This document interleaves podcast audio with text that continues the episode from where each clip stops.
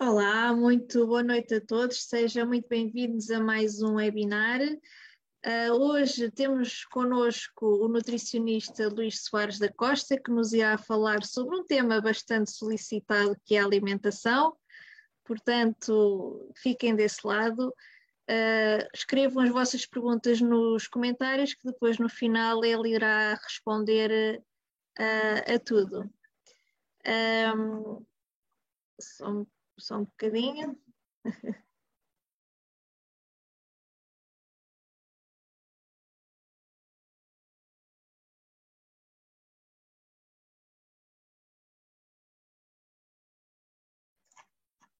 Peço desculpa, surgiu-me aqui um problema técnico, já está resolvido.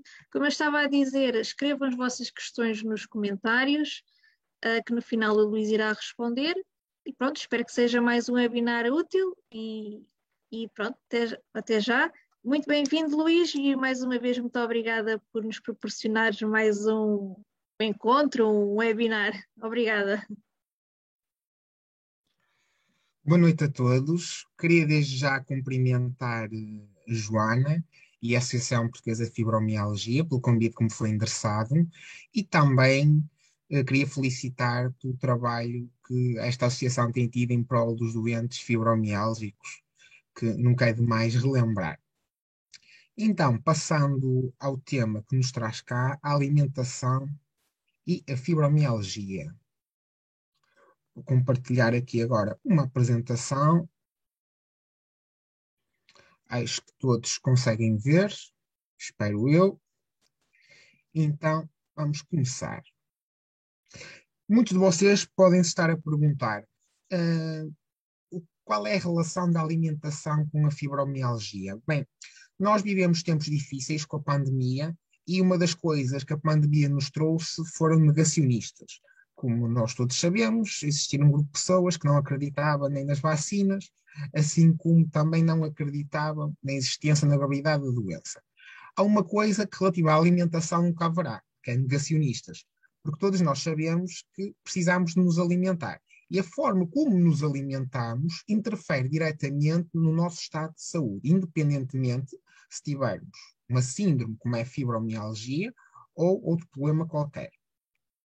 Pelo que a dor, o cansaço e a alimentação estão relacionados, ok?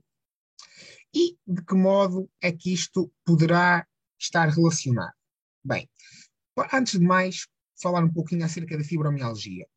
A fibromialgia é uma síndrome. Não confundir com doença. Porquê? Enquanto que uma doença nós sabemos as causas da mesma e a sintomatologia é praticamente igual em todos os portadores dessa doença, uma síndrome pode se manifestar de diversas formas.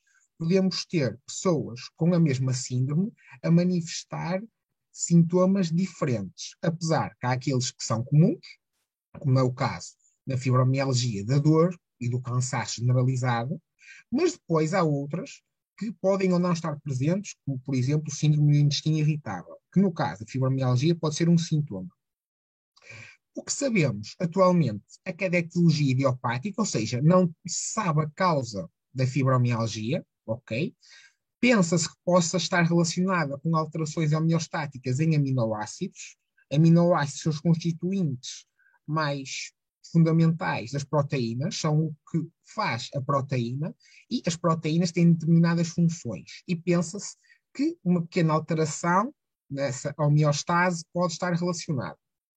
A neuroinflamação também parece ter aqui um, um, papel, assim como a depressão, como vamos ver mais à frente, ok? E há estudos que indicam que um trauma físico ou psicológico pode estar no desencadear da síndrome. Em Portugal, a prevalência é de 1,7%, sendo que atinge cerca de 10 vezes mais pessoas do sexo feminino do que do sexo masculino, mas é importante frisar que também há homens com fibromialgia, ok? E não têm que ter vergonha, porque as síndromes ou as doenças atingem quem tem que atingir, infelizmente, independentemente do sexo. Depois, a maior parte dos sintomas associados à fibromialgia, como eu já falei, é dor generalizada. A lodinia, isto é basicamente quando nós temos dor causada por um estímulo que supostamente não devia causar dor, ok? Hiperalgesia, quando temos uma sensação de dor exagerada. Distenia é quando nós temos uma, uma dificuldade a nível muscular, ou seja, na força, temos menos força, ok? Depressão, aqui a depressão, nós não sabemos se pode ser uma causa ou também um sintoma da fibromialgia, ou até uma mistura das duas coisas, e também insónias. Há uma série de outros sintomas, mas que aí já vão variando de indivíduo para indivíduo. O diagnóstico é diferencial, ou seja, para se diagnosticar fibromialgia, basicamente temos que excluir todas e qualquer doenças que possam causar uma sintomatologia semelhante. Depois de descartadas, aí é que se diagnostica a fibromialgia.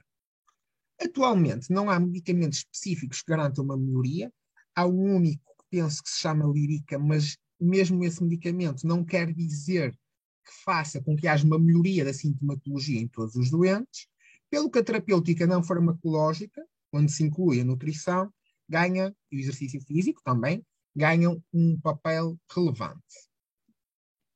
Atualmente, no SIDA, a Classificação Internacional de Doenças caracteriza a fibromialgia como dor crónica generalizada, em pelo menos quatro ou cinco regiões do corpo, associadas significativamente ao distress emocional.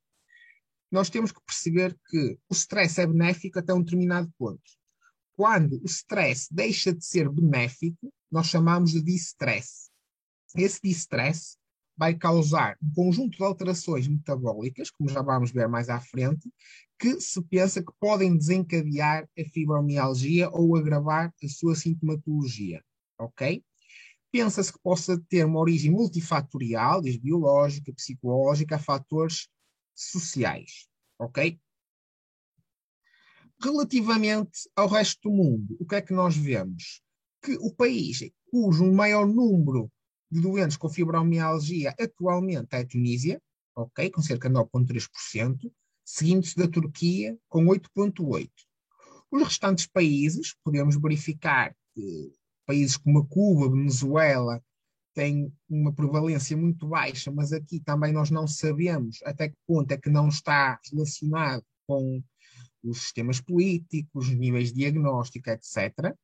Vemos aqui Portugal, 1,7% a nível de prevalência, e o Brasil, o nosso país irmão, 2%. Ok? Enquanto nos Estados Unidos temos aqui 1,8%. Então, o que é que nós sabemos?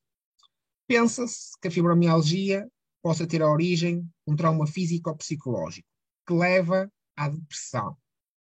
Não levando à depressão, pode haver uma neuroinflamação que leva à depressão ou vice-versa, porque a depressão gera neuroinflamação, ok? E isso vai levar a que o stressor, ou seja, aquilo que nos causa a sensação de mal-estar, de stress, vai estimular o hipotálamo a libertar uma hormona chamada hormona libertadora de corticotrofina, que depois atua na adenohipófise e que depois esta liberta a adrenocorticotrofina, que é outra hormona que vai atuar na glândula suprarrenal e estimular o cortisol. Ok? Quando isto é feito uma ou outra vez, isto vai inibir a ação inflamatória.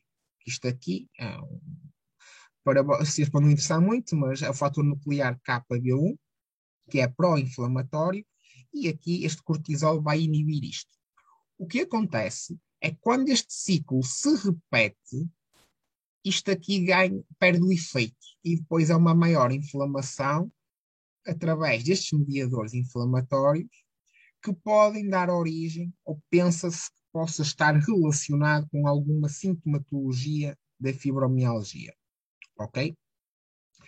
É importante também esclarecer uma coisa. Muitas vezes uh, diz que a fibromialgia uh, é psicológica. Uh, isso não é verdade, porque nós sente-se dor. As pessoas com fibromialgia sentem dor. O que não quer dizer que os fatores psicológicos não têm um impacto importante. Vamos imaginar que estão duas pessoas numa sala. uma pessoa está toda contente e feliz da vida e outra pessoa está triste. O que se passa dentro do organismo dessas pessoas, a nível hormonal, é totalmente diferente. Enquanto uma dessas pessoas, a que está contente, vai ter níveis altos de serotonina, que é a hormona da felicidade, que é uma monoamina, ok? Que também funciona como analgésica. Pessoas que estejam mais tristes vão ter essa hormona ou esse neurotransmissor mais baixo e, portanto, já não vão ter uma ação tão analgésica. Ok? É por isso que muitas das vezes se receita ou prescreve, os médicos prescrevem antidepressivos a doentes com fibromialgia para melhorar um pouco esta, esta condição. Ok?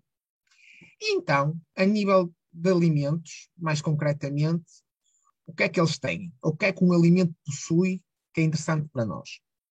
Então, nós temos um alimento que contém nutrientes ou não nutrientes, ok? Estes não nutrientes não quer dizer que sejam maus, como já vamos ver.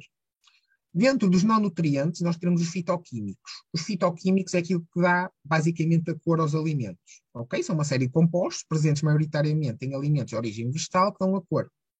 Se, por exemplo, no tomate o que dá a cor chama-se licopeno, no caso da cenoura é o beta-caroteno.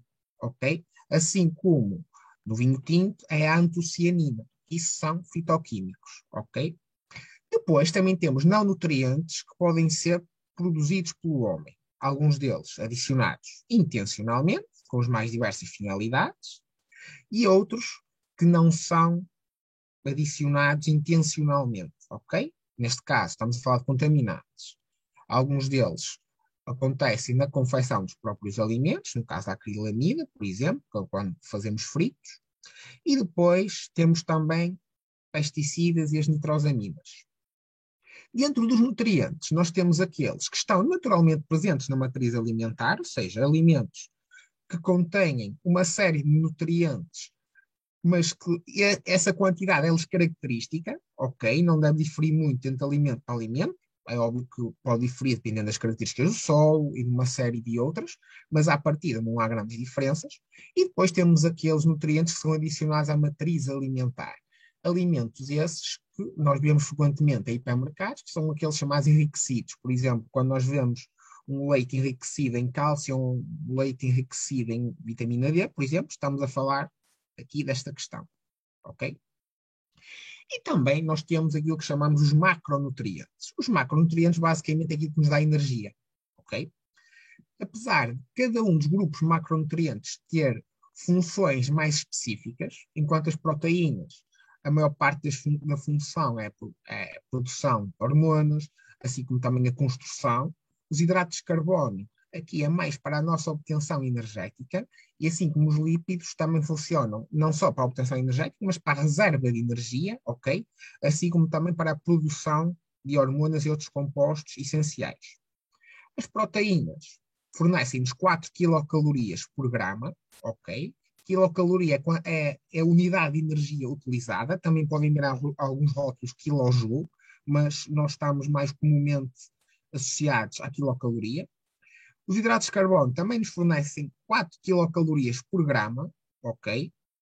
Lípidos fornecem-nos 9, as fibras 2, ok? Podendo este número variar dependendo do tipo de fibra que nós estamos a considerar. E o álcool, apesar de não ser um macronutriente, por cada mililitro dá-nos 7 quilocalorias. Uma coisa importante referir, a água não nos dá calorias, ok? Portanto, não engorda. Uh, a água uh, pode aumentar o peso, mas caso a pessoa tenha tendência para ter retenção de líquidos. A água, per si, não aumenta o peso. Porque para se aumentar o peso, ou a massa gorda, digamos assim, tem que ter calorias. A título de exemplo, Imaginem um pacote de açúcar que tem 5 gramas. 5 açúcar está dentro de hidratos de carbono, 5 vezes 4, 20. Um pacote de açúcar tem aproximadamente 20 quilocalorias. Ok? E nós temos uma ferramenta ótima para nos ajudar naquilo que é chamada alimentação completa, que é a roda dos alimentos. Ok? Que se divide por grupos, grupos esses caracterizados pelas suas semelhanças nutricionais. O tomate é um fruto, mas está aqui junto das hortícolas, ok? Porquê? Porque nutricionalmente é mais parecido com este grupo com o das frutas. O grupo dos cereais é aquele que nós devemos comer em maior quantidade, cerca de 28%, entre 4 a 11 porções, e já vamos ver aquilo que nós chamamos de porções. As hortícolas, 23%, 3 a 5, a fruta, 20%, também 3 a 5, os laticínios, de 2 a 3%, carne, pescada e ovos, 1,5 a 4,5 porções, e leguminosas, 1 a 2. E aqui as gorduras também, sem me esquecer delas, 2%, que é de 1 a 3 porções.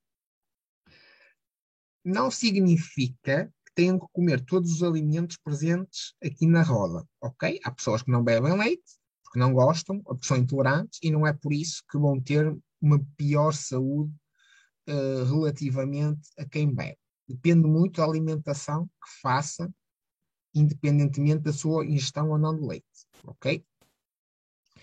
Isto aqui diz-nos basicamente que é uma porção. Uma porção é uma unidade de medida, digamos assim, de determinados grupos alimentares.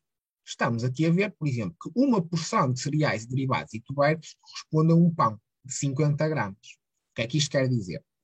Se nós estivermos a comer um pão de 10 gramas, de 100 gramas, em termos de equivalente, estamos a falar de 2.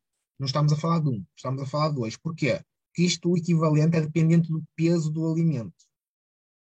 Se nós estivermos a falar, por exemplo, de uma fatia fina de broa, estamos a falar já de 70. Entre um pão e uma fatia de broa, que estão dentro do mesmo grupo, nós chamamos equivalentes ok? Que é basicamente um alimento diferente que pode ser ingerido para substituir outro, ok? Isto é a mesma coisa o arroz, a massa ou a batata, por exemplo. Podem ver aqui, estão todos dentro do mesmo grupo. Imaginem que estão a comer duas colheres de sopa de arroz, aquele arroz mais branco. Isto basicamente são 35 gramas. Mas, se estiverem a comer um arroz que já esteja ou cozinhado, neste caso, imaginem aqui o arroz que ainda não foi cozinhado, imaginem aqui o arroz já cozinhado, já são 110 gramas. Ok? E é preciso ter em conta isto, porque muitas das vezes é aqui que estão os nossos maiores erros. Porque nós comemos um pão, nós definimos a unidade de pão, mas esquecemos de ver aqui o peso que o pão tem. E, e como eu costumo dizer muitas vezes em consulta, muitas das vezes o mal não é o pão, é o que se mete no pão e o tamanho do pão. Ok? E continuamos a fazer, fazemos este exercício, podemos fazer também para os diferentes tipos de grupos aqui alimentares. Ok? Basicamente, o esquema é esse. Depois, nós temos uma medida que nos ajuda a verificar como é que está a nossa composição corporal, que é chamada IMC. Queria só ressalvar que o IMC por si só não é um indicador suficiente para verificar o estado de saúde ou mesmo o estado nutricional. Por que é que eu estou a dizer isto? Imaginem que têm uma pessoa que faz muito exercício físico. Vamos falar do Cristiano Ronaldo, por exemplo. Provavelmente ele terá um IMC 30 a, 30, a 34,9 e aqui dizia que era obesidade grau 1. O que é que eu quero dizer com isto? Este indicador só é válido no caso de pessoas que não tenham uma prática de exercício físico vigorosa ou que não façam exercício. Ok? Vamos imaginar uma pessoa que até faz uma vez ou faz 30 minutos uh, todos os dias. Se calhar até se podia considerar. Agora, pessoas que façam exercício mais estimulante, este valor pode não ser certo, porque aqui não entra em consideração a massa muscular. E como nós sabemos, o nosso corpo é constituído de massa gorda, massa óssea, massa muscular, a própria água, ok? Mas no caso de pessoas que não pratiquem exercício físico, este valor pode ser indicado e calcula-se dividindo o peso em quilogramas pela altura ao quadrado ou multiplicar a altura pela altura. Se o valor for menor do que 18,5, quer dizer que há baixo peso. Se o valor estiver entre 18,5 e 24,9, o peso é considerado normal. Se estiver entre 25 e 29,9, consideramos aqui pré-obesidade ou excesso de peso. Se estiver entre 30 e 34,9, obesidade grau 1, 35 e 39,9 obesidade grau 2 e acima de 40 obesidade mórbida, ok? Dependendo também das faixas etárias, estes valores podem alterar, ok? Vamos pensar que estamos a falar de um idoso. Provavelmente consideramos uma escala de 22 para normal e de entre 22 e 27 os valores normais e acima disso excesso de peso, mas aí já uh, estamos a considerar outras coisas. E porquê é que isso pode também interferir com a dor e com propriamente no, o nosso estado inflamatório? Porque quando nós temos gordura a mais no nosso organismo, os, os tecidos, as células adiposas, os adipócitos, são as células de gordura, vão estar ou vão bloquear, vão produzir compostos pró-inflamatórios que vão chamar os defensores do nosso corpo, que vão ficar juntos ali às células de gordura. E, portanto, vai originar uma microinflamação. Essa microinflamação pode causar problemas de saúde a longo prazo, doença cardiovascular e também doenças ósseas. Para além disso, basta pensarmos no seguinte: se tivermos dor no corpo todo, quanto maior for a nossa massa corporal à custa de gordura, maior será a dor que vamos ter. Vamos ter que fazer mais esforço, ok? E como a gordura não é uma célula, não, não tem, não é massa muscular, enquanto a massa muscular é um tecido que nos dá força, ok? A gordura é mais um tecido de reserva e, portanto, nós só vamos, entre aspas, andar com ela e ela não nos vai ajudar propriamente muito quando estiver em excesso e, portanto, é, é importante também controlarmos a nossa composição corporal.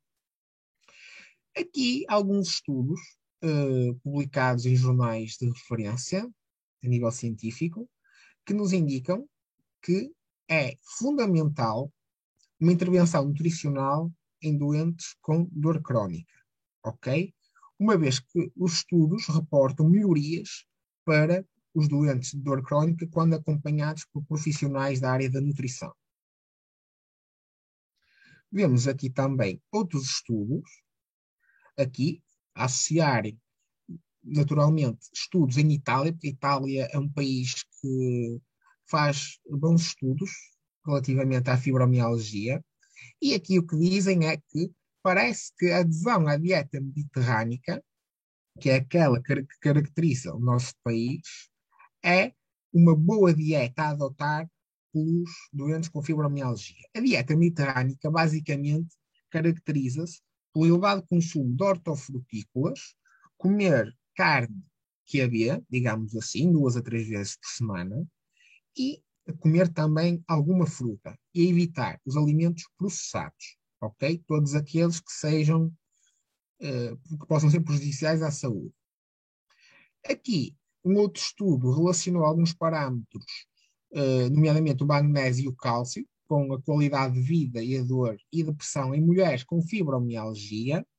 E aqui neste estudo constatou-se que as senhoras com fibromialgia têm uma ingestão deficiente de magnésio e cálcio, apesar dos níveis no sangue estarem dentro dos parâmetros normais. O que é que isto quer dizer? Neste estudo, pessoas que ingeriram menos cálcio e menos magnésio, doentes com fibromialgia, apresentam uma pior, não têm tão bom prognóstico como os outros que têm uma ingestão normal, mas a nível sanguíneo não se verificaram diferenças. Não deixa de ser um estudo extremamente interessante. Depois, temos aqui um outro estudo que eles associaram um, um tipo de cereal mais comumente utilizado na Ásia, que parece também uh, melhorar uh, alguns parâmetros uh, a nível de doentes com fibromialgia, ok? Apesar de, de ainda ser um estudo que carece de algumas explicações em alguns pontos, mas mesmo assim não deixa de ser interessante. E há uma série de alimentos que devem estar na nossa alimentação ou nos dentes com fibromialgia. Uma coisa também, antes de falarmos dos alimentos e dos seus principais componentes, que eu queria referir é que é o seguinte: nós estamos numa era em que obter informação é muito fácil, mas obter boa informação uh, é difícil.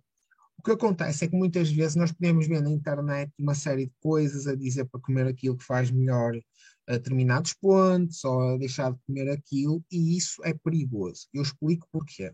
Até este momento, a evidência científica não nos diz que determinado alimento deve ser restrito para doentes com fibromialgia, fibromialgia peço desculpa, exceto em pessoas que têm síndrome do intestino irritável.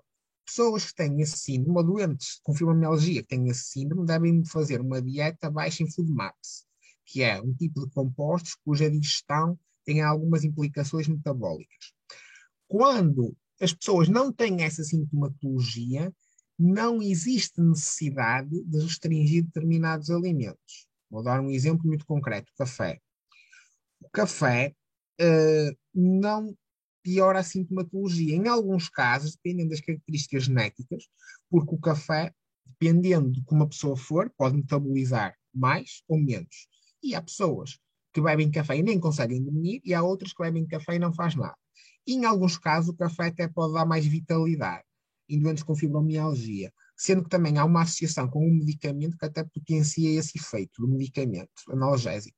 Portanto, uh, cuidado com o que se vê na internet sobre restrições alimentares, porque podemos acabar por restringir coisas que nos fazem falta e depois podemos ficar com déficits que não se justificam, ok? Feito este alerta, que alimentos é que podem ser interessantes? alimentos ricos em ômega 3. Porquê? Os óxidos gordos ômega 3 têm compostos anti-inflamatórios. Compostos anti-inflamatórios, como o próprio nome indica, evita que haja inflamação e, portanto, a sua ingestão deve ser aconselhada. Alimentos como atum, cavala, sardinha, salmão podem e devem ser promovidos. Alimentos integrais, lá está, aqui no caso de nós não estarmos a falar de doentes com síndrome de intestino irritável, ok? Arroz integral, massa integral, tudo aquilo que seja menos refinado, ok? Vegetais várias cores diferentes. Cores diferentes implicam fitoquímicos diferentes, como eu já vos tinha explicado anteriormente. E, portanto, sempre que nós variamos as cores, estamos a variar os compostos benéficos que estes alimentos nos dão. Especiarias e ervas aromáticas, em detrimento do sal, é sempre preferível, ok? Para além de que o sal causa retenção de líquidos. E chás também pode ser aconselhado até para aumentar alguma ingestão hídrica. Chá verde, por exemplo, chá preto, cidreira, camomila. Cuidado aqui também aos chás, porque há muitos chás que têm implicações farmacológicas. Há chás que podem substituir medicamentos, ou conjugado com medicamentos pode dar algumas alterações. Portanto, sempre que queiram variar um bocadinho uh, nos chás ou nas infusões, por favor, falem com o médico ou com o nutricionista antes para não haver nenhuma interação medicamentosa. E lá está, evitar alimentos processados, ricos em açúcar, gordura saturada e gordura trans. Restrições e suplementação alimentar. Lá está, como eu já tinha dito, depende da patologia ou do estado da pessoa, nem sempre podem ser benéficas. No caso da suplementação, pode haver pessoas que possam se beneficiar com a mesma, mas para isso têm que ser consultadas, ok? Não podem, não podem nem devem fazer suplementação por autorrecriação, sob pena de depois uh, poderem se esquecer de contar ao médico ou ao profissional de saúde e poder ter haver alguma implicação com exames que possam eventualmente fazer. Mais estudos são necessários para que se possa generalizar restrições ou suplementações, ok? Aproveito também para falar numa investigação que eu estou a tentar fazer, ok? Depois disto Covid tive de adaptar, uh, pelo que pedia uh, a vossa sensibilidade para a participação, não só no estudo que eu pretendo fazer, mas em estudos que outros colegas eventualmente possam fazer, porque isto é uma área muito difícil de estudar, a área da fibromialgia, e como tal, uh, nós precisamos de, mais estudos e precisamos de pessoas com fibromialgia para os estudos, ok? Para além disso, são necessários vários processos burocráticos e, portanto, sem participantes nos estudos não existem perspectivas de melhoria. Contudo, uh, com a participação destes estudos científicos, podemos, uh, quem sabe, um dia chegar à luz ao fundo do túnel e até encontrar um tratamento para a fibromialgia. Sendo que ela em Portugal é pouco atrativa e, para além de que muitas vezes para fazer bons estudos é preciso financiamento que é quase inexistente em Portugal nesta área. Considerações finais. manter sempre a massa corporal dentro dos valores normais, ok? Dentro daquela tabelinha que eu vos mostrei. Evitar alimentos considerados pró-inflamatórios, isto é, aqueles alimentos cujo processamento alimentar é muito exaustivo, tudo que seja fritos, tudo que seja salgados. Como eu costumo dizer, somos todos filhos de Deus e, portanto, em dias de festa eh, não há problema nenhum, mas desde que não hajam festas todos os dias, obviamente. E, portanto, uh, comer algum tipo destes alimentos tem que ser uma exceção à regra e não a regra, desde que não haja muitas exceções, porque muitas exceções fazem a regra, ok? Incluir alimentos ricos em anti-inflamatórios, componentes anti-inflamatórios e em antioxidantes, ok? Procurar sempre o profissional da área da saúde para esclarecer dúvidas a respeito da alimentação a realizar, ok? uh, nós temos que confiar nos profissionais de saúde. E eles são, até agora, as pessoas melhor formadas para nos dar as indicações que nós necessitamos. Há muitas pessoas que não são profissionais de saúde e que dão aconselhamento. Tenham cuidado, ok? Muitas das pessoas ou os profissionais de saúde, se nos derem alguma indicação errada ou que os possa pôr em causa, têm ordens profissionais que podem castigar esses mesmos membros, como vocês já devem ter conhecimento. Se vocês seguirem um conselho de uma pessoa não habilitada, essa pessoa uh, basicamente não terá qualquer punição, porque basicamente procurar uma pessoa que não é da área e, portanto, deu-lhes a informação que, apesar de vocês acharem muito credível, não o era, ok? Uma coisa também importante, cada caso é um caso a senhora X tem fibromialgia e está a comer aquilo e eu sou a senhora Y e estou a comer isto porque é que eu não posso comer o mesmo. Há pessoas com fibromialgia que, para além da fibromialgia, têm outras coisas. E, portanto, isto aqui é uma panela com vários é uma sopa com, com vários vegetais e temos que considerar tudo em conjunto, ok? Cada caso é um caso. E lá está, muito cuidado com os conselhos oriundos de pessoas que não são profissionais de saúde. Deixo aqui também uh, algo que é o ritual da felicidade, ok? Que são algumas regras para nós vivermos uh, o nosso dia e que de alguma forma nos pode ajudar uh, a controlar a sintomatologia e também é sempre melhor nós estarmos contentes do que tristes, não é verdade? E portanto, levantar cedo, de vez em quando também podemos ficar assim mais um bocadinho na cama, não é? Visualizar bem o dia, armar, ter uma boa autoestima, comer sempre algo saudável, ir atrás dos sonhos, sorrir, entre outras coisas. E muito obrigado pela vossa atenção e agora estou disponível para responder às perguntas e às dúvidas que possam ter.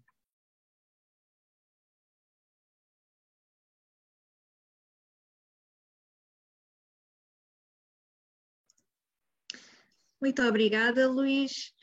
Uh, vamos então eu se calhar começaria para te pedir para falares mais um pouco daquela questão da, da intolerância, tal como a sensibilidade ao glúten ou à lactose, por exemplo, muitas vezes ouve-se que o melhor é retirar esse tipo de, de alimentos.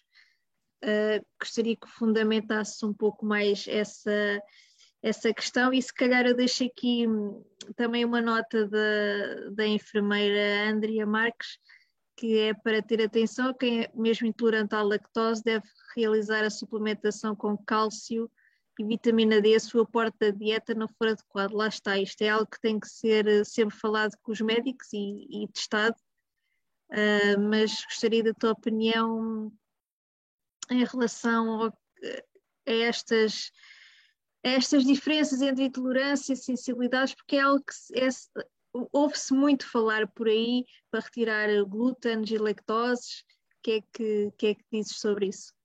Então, o que acontece é que nós muitas vezes confundimos algumas reações que são normal o nosso organismo ter quando ingerimos determinados alimentos. Por exemplo, vou dar o exemplo do feijão. Sempre que nós comemos feijão, parece que a nossa barriga anda ali às voltas. Isso é uma reação normal. Ainda que possa ser desconfortável, isso é organicamente normal. Isso não é nenhuma anormalidade, ok? Ou seja, isso é uma reação que acontece naturalmente. O que acontece agora é que nós estamos um bocado em modas, estamos a ir em modas. A lactose faz mal, o glúten faz mal. Para haver uh, ou ser diagnosticada intolerância à lactose ou ao glúten, tem que se fazer determinados exames específicos. E são esses exames que indicam que se a pessoa é intolerante ao glúten ou à lactose ou não. Pode haver, de facto, pessoas que não se sintam bem a beber leite por algum motivo e até nem ter intolerância nenhuma à lactose e deixarem de, a lactose porque não se sentem bem. Não se sentem bem. Nesse caso, a pessoa não é obrigada a beber leite de todo. Pode ter uma alimentação saudável sem beber leite, tendo em conta que depois o que é que há pessoas que fazem? Pensam que as bebidas vegetais são substitutas do leite e não é verdade.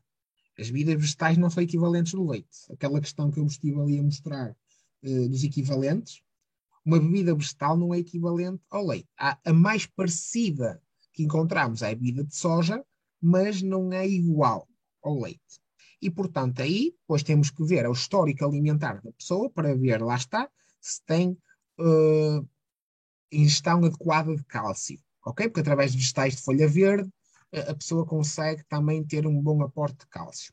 Relativamente aí à vitamina D, eh, nós na prática precisávamos ser todos suplementados, porque nós ainda assim um estudo há poucos dias a dizer que nós temos um polimorfismo genético que faz com que mesmo apanhando sol não temos a vitamina D necessária, portanto a vitamina D uh, eu acho que ainda vai chegar o dia que vamos ser todos suplementados. Uh, portanto, acho que é uma questão de tempo mesmo. Agora, qual é o problema da intolerância ao glúten ou da sensibilidade ao glúten? É que muitas das vezes a, a pessoa pode sentir que tem intolerância e não ter. Ok? E depois, aí o maior problema nem é ter. Vamos imaginar que a pessoa até tem intolerância ao glúten e à lactose.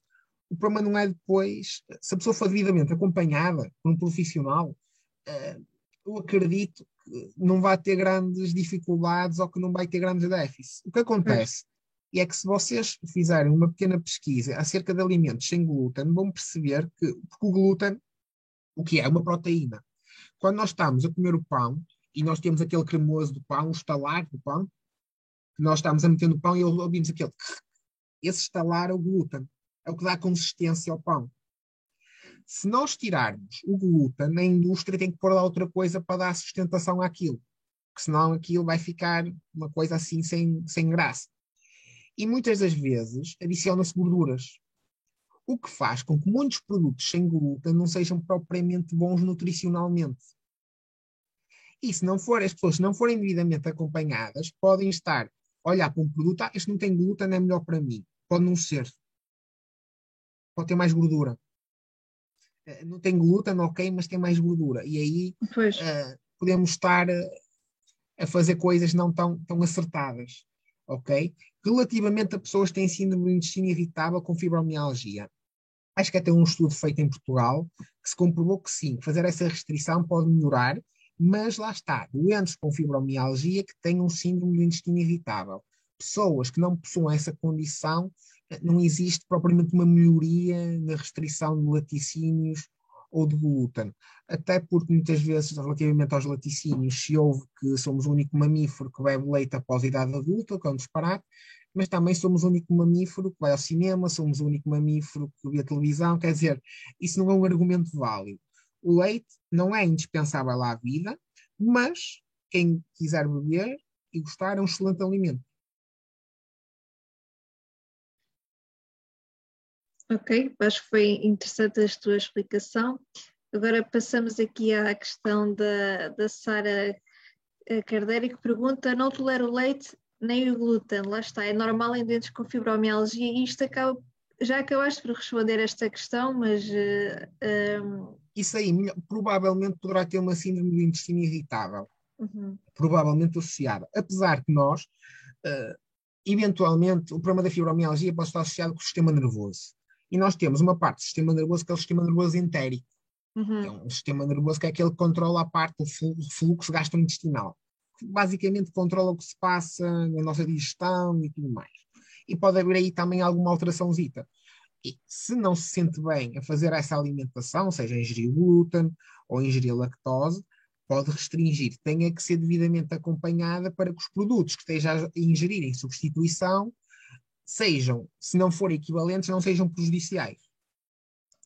Exato, é importante, acho que é mesmo ser eh, bem acompanhado, mas também é preciso ter, os profissionais de saúde, seja reumatologistas e enfim, também tenham um pouco essa sensibilidade e que as pessoas também recorram a um nutricionista especificamente para estas questões. Eu estava aqui a pensar em relação ao síndrome do intestino irritável, Uh, qual é a melhor forma ou a melhor especialidade para diagnosticar e tratar? Será. A partir da gastroenterologia. Okay. Apesar que há pessoas, porque a síndrome irritável não, é comum em doentes com fibromialgia, apesar de não ser comum em todos. Mas, pode acontecer. E, portanto, há médicos que até fazem logo o diagnóstico que dizem: ah, você pode ter isto porque tem fibromialgia mas o médico certo para fazer esse diagnóstico tem que ser gastroenterologia. Lá está aquela importância que eu defendo muito da equipa multidisciplinar para o doente com fibromialgia. Uh, porque lá Exato, está. Isso, isso seria o ideal. Porque muitas das vezes é um médico, um reumatologista, basicamente, quando Exato. é, fazer o diagnóstico, e depois as outras especialidades ficam assim um bocadinho esquecidas, quando aqui o segredo talvez esteja na união e na concentração de equipas multidisciplinares para saber o que é o melhor para cada doente. Exato, isso seria o mundo ideal, infelizmente ainda não acontece. Tem que ser o próprio doente a fazer essa equipa multidisciplinar, infelizmente, por uh, iniciativa própria, mas pronto, enfim, nem toda a gente tem possibilidades para isso. Exatamente. Um, Aqui a Manuela, a nossa Manuela pergunta se poderias falar um pouco mais da, da dieta Food Maps para os doentes com fibromialgia e síndrome do intestino irritável. Então é assim, a dieta Food Map, basicamente o que são Food Maps?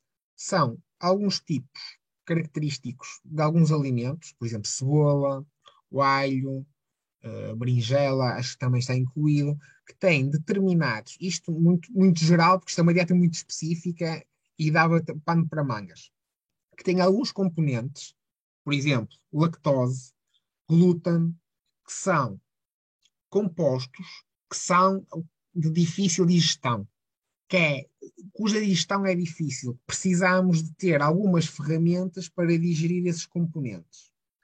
Há, alimento, há pessoas que não toleram muito bem esse tipo de substâncias e, como tal, não devem ser ingeridas. Uma vez que este grupo de food maps é muito grande, está presente em muitos alimentos, o que se faz é uma dieta de exclusão. Ou seja, nós retiramos um determinado grupo de alimentos durante X tempo, vemos como uma pessoa se sente. A seguir, retiramos outro grupo de alimentos para ver como a pessoa se sente. Alimentos esses que são ricos em food maps. E depois vamos reintroduzindo esses alimentos até descobrimos qual é aquele grupo que eventualmente pode estar a causar alguma sintomatologia. Até porque esta dieta não é feita para a vida, porque isto tem que ser mais feita quando há algum aumento de sintomatologia ou quando há mesmo crises. Porque, como é uma dieta muito restrita, as pessoas iam chegar a um ponto que praticamente só iam poder comer uma série muito limitada de produtos alimentares e, portanto, isto é mais quando se tem sintomatologia e que se tem que fazer mesmo algumas restrições e depois ver qual aquele grupo de FODMAPs mais específico que pode estar a causar sintomatologia e esses talvez retirar definitivamente, mas aí tem que ser um acompanhamento só. Claro.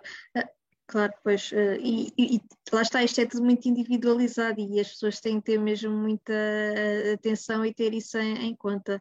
Uh, tu falaste aí nas crises, já agora faço eu uma pergunta, achas que estamos a falar agora, a minha questão é mesmo especificamente para os momentos de crise. claro que não há aqui nada milagroso, não é? Uh, nem ter indicação nem nada, mas achas que há, poderá haver aqui alguma gestão diferente na alimentação para essas alturas específicas que possa, se calhar, atenuar aqui um bocadinho as crises? Ou uh, achas que ainda é, é não? Sim, é um, bocado, é um bocado difícil de responder, é uma boa pergunta, mas um bocado difícil porquê? Porque nós vimos a alimentação como um todo, ou seja, durante uma semana tu comes uma coisa menos correta ou que não é tão interessante nutricionalmente. Não é por isso que vais que vai agravar o teu estado de saúde se nos outros seis dias comeste tudo direitinho, percebes? Uh, como não se sabe a causa da fibromialgia, é praticamente impossível responder a essa pergunta. que soubesse aqui algum clique e dissesse assim, uh, pode estar a ver relacionado com o intestino, ou pode claro, estar a ver claro. relacionado com aqui com, alguma, com uma inflamação que possa haver. Alguns alimentos, lá está, os ácidos graxos ômega 3, antioxidantes, que podem eventualmente ajudar ou atenuar, mas isso seria sempre um consumo a médio e longo prazo, nunca seria no momento como um medicamento que estamos a, a comer e, e tira-nos as dores, entre aspas, ou tira-nos uh, alguma sensação menos cómoda que estamos a ter. Relativamente à alimentação, isso para já ainda não existe, infelizmente. Ok. Uh, e a Eugénia Craveiro, ela está a perguntar aqui em relação uh, à conexão entre a medicação e o peso. Uh, como controlar o aumento de apetite que a lírica me dá? Engordei 26 quilos, o que fazer? Claro, eh, não é só lírica, há, há, há muitos medicamentos que, que, causam aumento de peso e depois o profissional de saúde diz-nos que tem que emagrecer, mas é um pouco torna-se mais difícil para esta questão uh, da relação com a medicação e o peso. Se puderes uh, falar um pouquinho sobre isso, como é que as pessoas podem melhorar também? O que acontece é que medicamentos que mexem com o sistema nervoso geralmente têm uma ação no apetite nomeadamente o irica, zepaquine, ópio, quem tomar derivados do tramadol, quem tomar derivados de tramadol, geralmente vai ter sempre aumento de apetite. É rara a pessoa que não tem. O que seria indicado nessas alturas, vamos considerar aqui o mundo ideal, é o médico prescreve a medicação, eh, marcar a consulta para o nutricionista, porque isso já, já é dos livros, já está nos livros que isso vai acontecer. Ou seja, a partir okay. do momento que isso é prescrito, é praticamente certo que 95% das pessoas vão aumentar o peso. É, é, dos primeiros efeitos secundários do medicamento. É, é o aumento de peso. Nesse caso, tem que ser feita uma gestão correta, junto com um profissional da área da nutrição, aconselhadamente, para comer determinados alimentos que possam não ter uma densidade energética tão grande. Ou seja, como eu costumo dizer, nós comemos o que temos em casa e, portanto, temos que ver o que compramos para ter em casa. Porque eu posso ter muita fome de chocolate, mas eu, se moro longe do supermercado e não tiver chocolate em casa, não vou comer. Nem vou sair de propósito para comprar um chocolate. Exato. E, portanto, aí tem que se fazer é muito bem a gestão. A pessoa tem apetite, ok, mas ao ter esse apetite, pode comer outras coisas que possam eventualmente ser mais inócuas a nível calórico.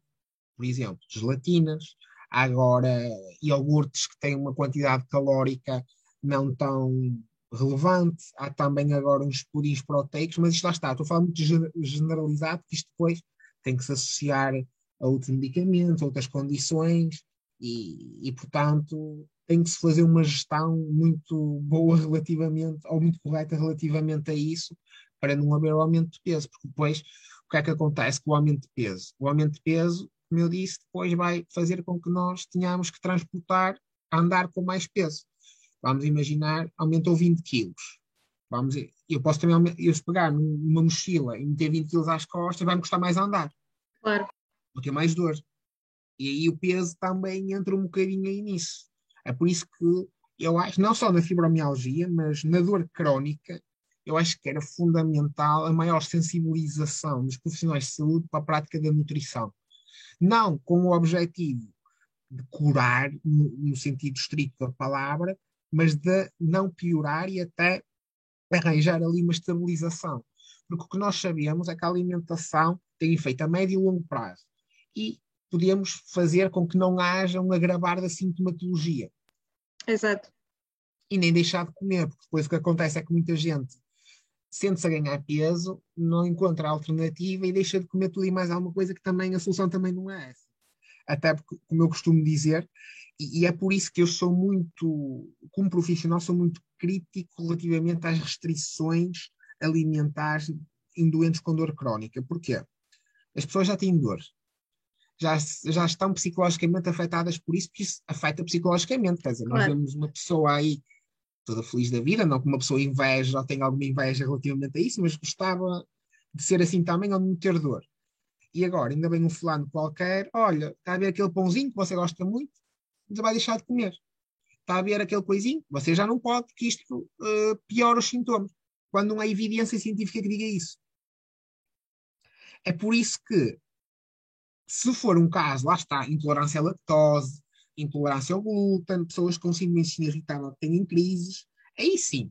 Agora, pessoas que não há uma relação direta, que não têm problema nenhum em beber leite, nem a comer um pão ou isso, estar a dizer para a pessoa restringir o alimento ou o grupo alimentar, eu acho que não é a melhor solução. Melhor solução, sim, é a educação nutricional, dizer quantas vezes pode comer, que tamanho e em que circunstâncias. Exato, lá está. Seria fundamental ter essa equipa multidisciplinar, mas, mas pronto, enfim. Agora, uh, lembrei-me aqui de uma questão, isto porque, pronto, por, por, estou em vários grupos de Facebook, etc. Apesar de mal comentar, mas vejo muitas publicações, etc. E há muita gente que diz que comprou suplementos A e B na farmácia, pronto, encherem suplementos e vitaminas e etc. Desde quando é que isso é viável quando a pessoa não tem a certeza a nível, eh, pronto, sei lá, ou não fez análise ou isso para, para ter a certeza que necessita desses, desses suplementos. Estou a dizer mesmo aqueles que se vai à farmácia sem receita médica e que se compra, Sim. qual é a validade, qual é o, se isso traz mesmo benefícios, se é não diria efeito placebo, mas eh, pronto, enfim, acho que estás a perceber o que eu, que eu, o que eu estou a dizer. Uh, isso é uma questão muito pertinente por duas razões. Primeiro, uh, isso é uma das razões que leva a que muitos profissionais de saúde ponham em causa a fibromialgia e os doentes com fibromialgia. Passo a explicar porquê.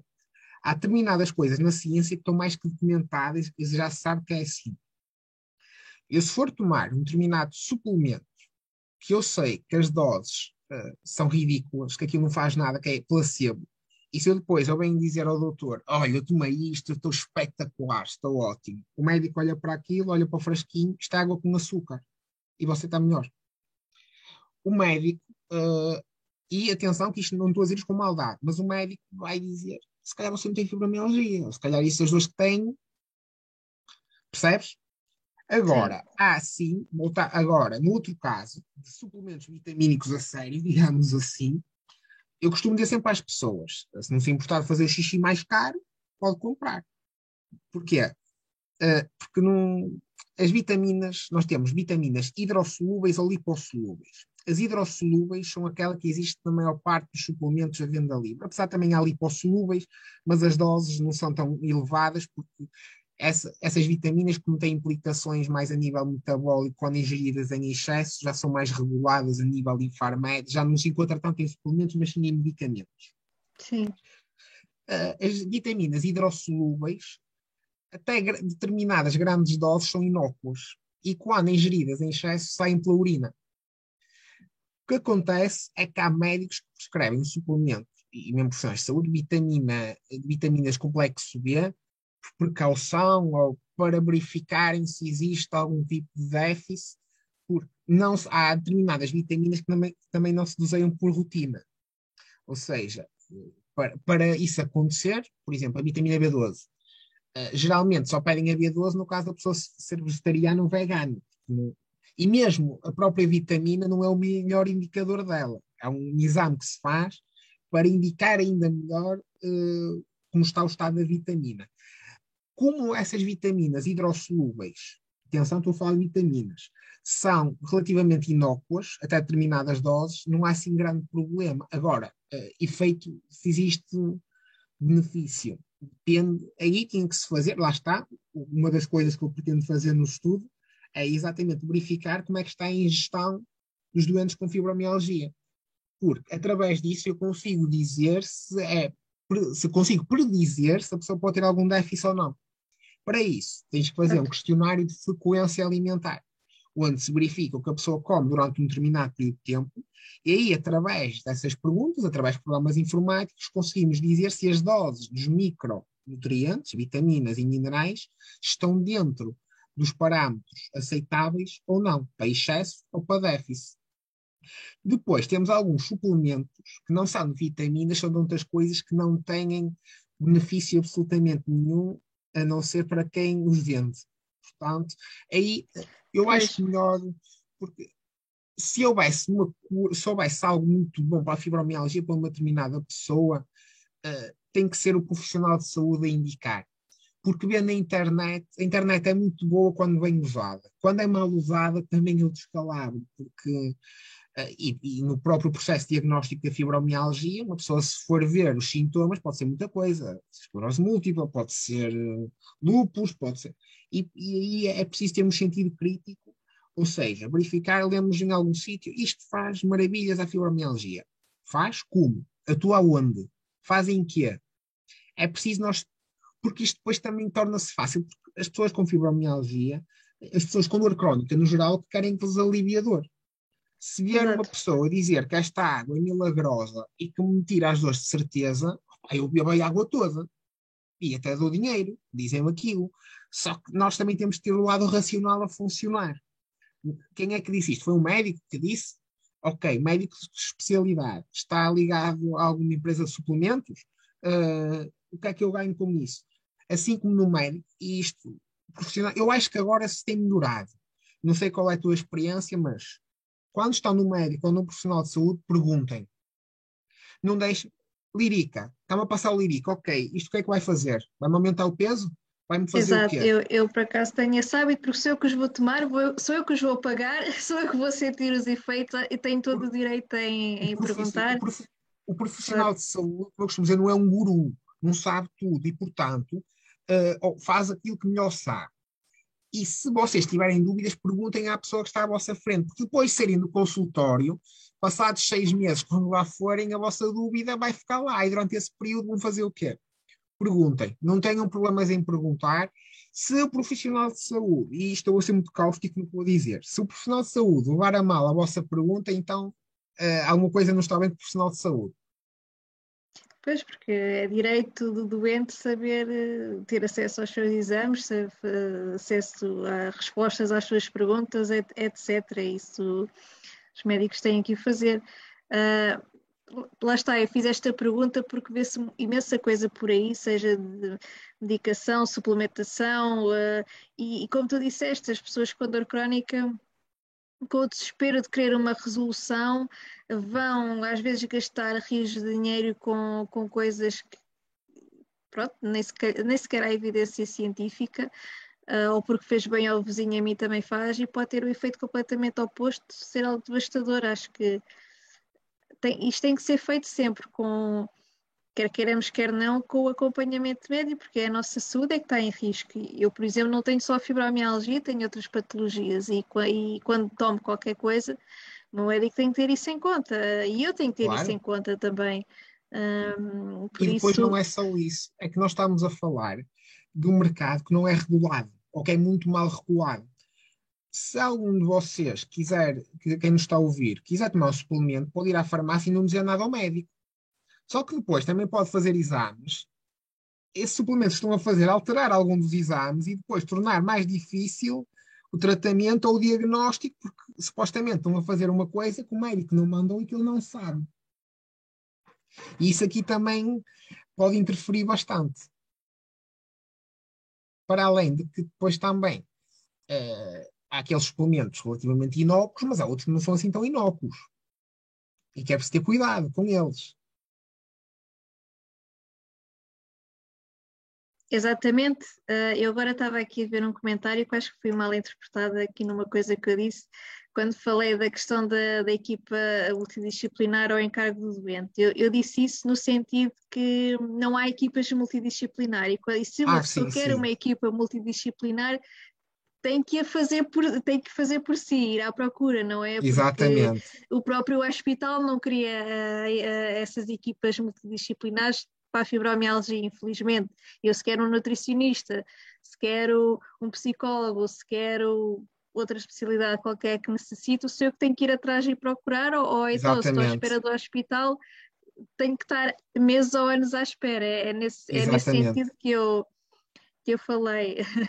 Uh, está aqui uma senhora, Ana Margarida uh, Santos, a perguntar a questão do magnésio. Sim, ouço muito aqui do magnésio, do cloreto de magnésio, lá está, achas que mete-se também nesse saco da questão de, de, os suplementos, como é que o cloreto de é, é magnésio veio uma altura que se falava imenso, imenso mesmo. É, é, isso, isso tem a ver um pouco com aquele estudo que, que é muito interessante, que eu mostrei, que, em que a dose no sangue é normal, mas os que ingerem mais estão melhores.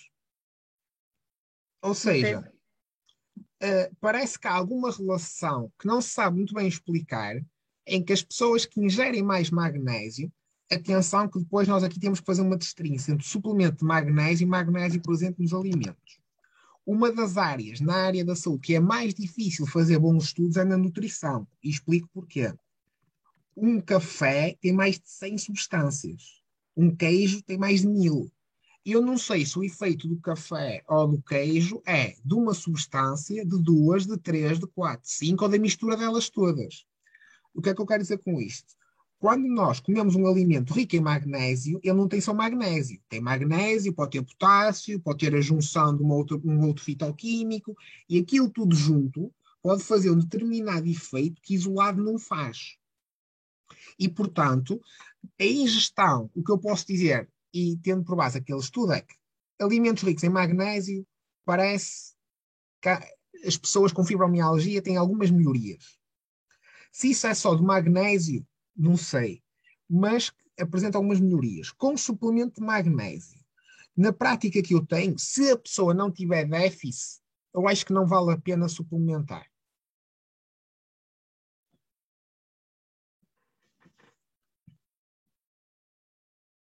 Não sei okay. se respondi à pergunta. Eu, eu, penso que sim. Eu mudei foi aqui de ecrã e isto ficou um bocado lento. Desculpa. Uh, eu penso que sim, e voltamos ao mesmo. Acho que a pessoa tem que falar com o, com o profissional de saúde. E, e é por isso Pronto. que, permite-me só dizer mais uma vez isto, que eu, eu, sei que os estudos podem ser chatos, de estar a responder a perguntas e de termos que nos deslocar a algum sítio, mas se alguém disponível para estudar algo que não tem cura e nem sabe a causa tão pouco, tudo aquilo que for utilizado para saber ou melhorar a qualidade de vida, eu acho que é uma mais-valia. E acho que as pessoas uh, com fibromialgia devem participar e devem. Porque, primeiro, vão ter acesso a resultados do, do estudo.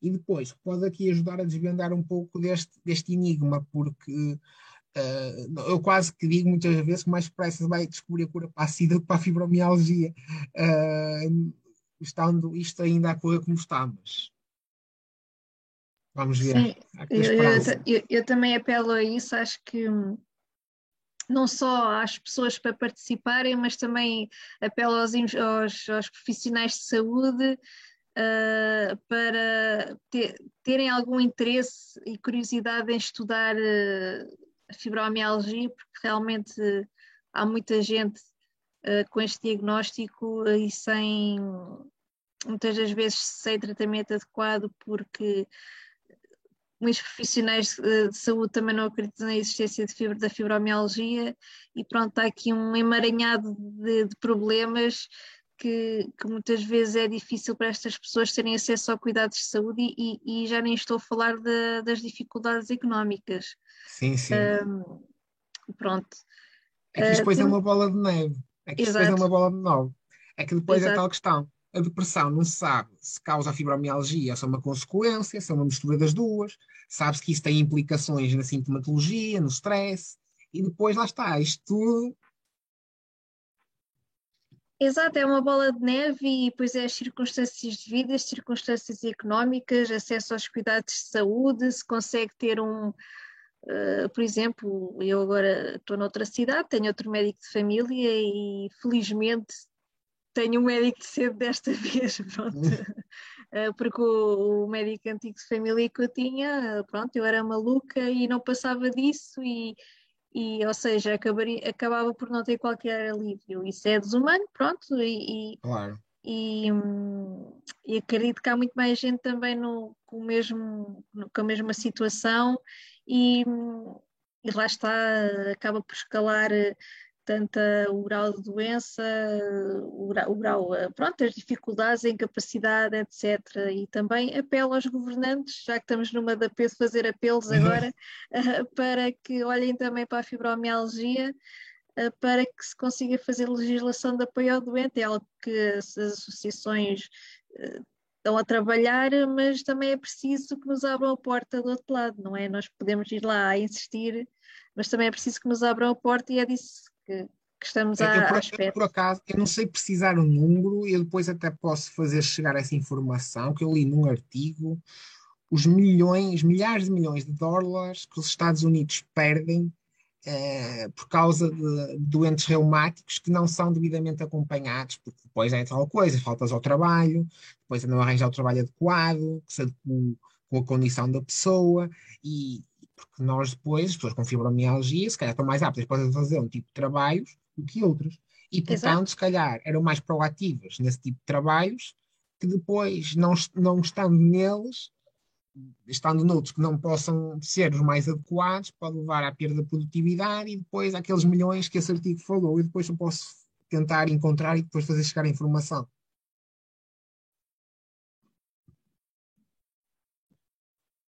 Estava aqui à procura no instante porque há houve um estudo feito há pouco tempo, nos últimos anos, sobre o custo da dor crónica em Portugal e, e- e é um bocadinho ass- assustador ver eh, os números da, pronto, os, os números dessa investigação. Estava aqui a tentar procurar, mas não, não encontro. Eu sei que coloquei isso algures, eh, mas não estou a encontrar. Acho que já encontrei, dê-me só aqui um minuto. Em relação às doenças reumáticas, sabe-se que afeta mais ou menos 50% da população portuguesa, portanto, estamos aqui a só doentes reumáticos são 50%, grande parte deles não têm também acesso a, a tratamentos hum, adequados, O nosso portanto grande, é... o nosso grande problema é que, em Portugal, eh, e que nos difere muito de outros países, é que nós não prevenimos. A nossa Claro. prevenção ou a nossa atuação imediatamente ao diagnóstico é muito tardia. Eh, então, prevenção eh, é uma coisa que praticamente não se faz. Eh, não há condições para se fazer, infelizmente. O que também iria levar a que houvesse poupança. Porque, e falando noutra patologia, Exato. no caso da diabetes tipo 2, por exemplo, era muito melhor prevenir do que propriamente depois tratar. Porque se prevenisse já não havia e já não se gastava tanto dinheiro. Mas Exatamente, Eh, eu já encontrei aqui, eu posso deixar depois o link nos comentários. Isto foi um estudo feito pela Grunenthal, se não estou em erro, há uns anitos, eh, onde, diri, onde diz que, pronto, só estou aqui a ler esta parte, que é para não, para não estendermos. Se eh, 4.610 milhões de euros é o custo anual da dor crónica na população portuguesa, que, que corresponde a 2,7% do PIB nacional. Pronto, isto é Pois. assustador. Uh, pronto, e, e seria está, as pessoas não. os quem nos governa não olha para isto e tal. exatamente, Porque isto depois também eh, tem muito a ver com aquilo que é o financiamento dos estudos. Porque depois, o nosso- o financiamento dos estudos em Portugal eh, é ridículo, o, o orçamento que é dado, e depois, dentro desse orçamento, não é propriamente tudo o que se quer estudar. Depois há uma- determinadas regras, eh, porque eu posso ter- querer fazer um estudo muito giro, mas depois dizem assim: ah, você vai estudar uma coisa que nem se sabe a causa, não, não vai ter resultados, não adianta. E portanto. Hum, pronto, Luís, não sei se queres deixar aqui mais alguma questão. Estou a olhar para cima porque tenho aqui outro ecrã. Estava aqui a ver eh, os comentários. Hum, pronto, há- há- onde é que as pessoas podem encontrar? Estão aqui a perguntar se das consultas online. Posso Sim, deixar depois os teus contactos. Sim, dou consultas online e se me quiserem procurar, o meu e-mail é luisfilipe24.com.pt, mas eu depois eu dou essa informação à Joana. Depois também, o que eu queria apelar é que, como eu estou na fase final para organizar o meu estudo, era a vossa participação, eu depois, com a amável ajuda da Joana e de outras associações que englobam doentes com fibromialgia, depois também entrar em contacto, a explicar o que eu pretendia fazer, algo muito simples, responder a umas pequenas questões, pesar e medir, e depois, eh, eh, lá está, com análise de resultados, iríamos ver se descobrimos aqui qualquer coisa. Ok, Luís, eu depois vou deixar, eh, quando tu me mandares as coisas dos estudos, irei partilhar na página. Os teus contactos depois vou deixar aqui nos comentários deste vídeo. Ahm, e pronto, relembro que podem ver todos os webinars ah, no nosso canal do YouTube, no nosso separador de vídeos do Facebook, também podem, também podem ouvir em versão podcast e, e pronto, se têm mais alguma pergunta para o Luís eventualmente, podem deixar por mensagem e depois nós reencaminhamos para ele, mas eu vou-lhe deixar, vou-vos deixar aí os contactos dele nos comentários. Então, muito boa noite e muito obrigada e até ao mês que vem voltaremos com mais um webinar. Deus, obrigada Luís, mais uma vez. Obrigado, Joana. Obrigada a todos e boa noite e bom fim de semana. Boa noite, igualmente. E sem dor, se. Isso é o que queremos. Força, boa noite.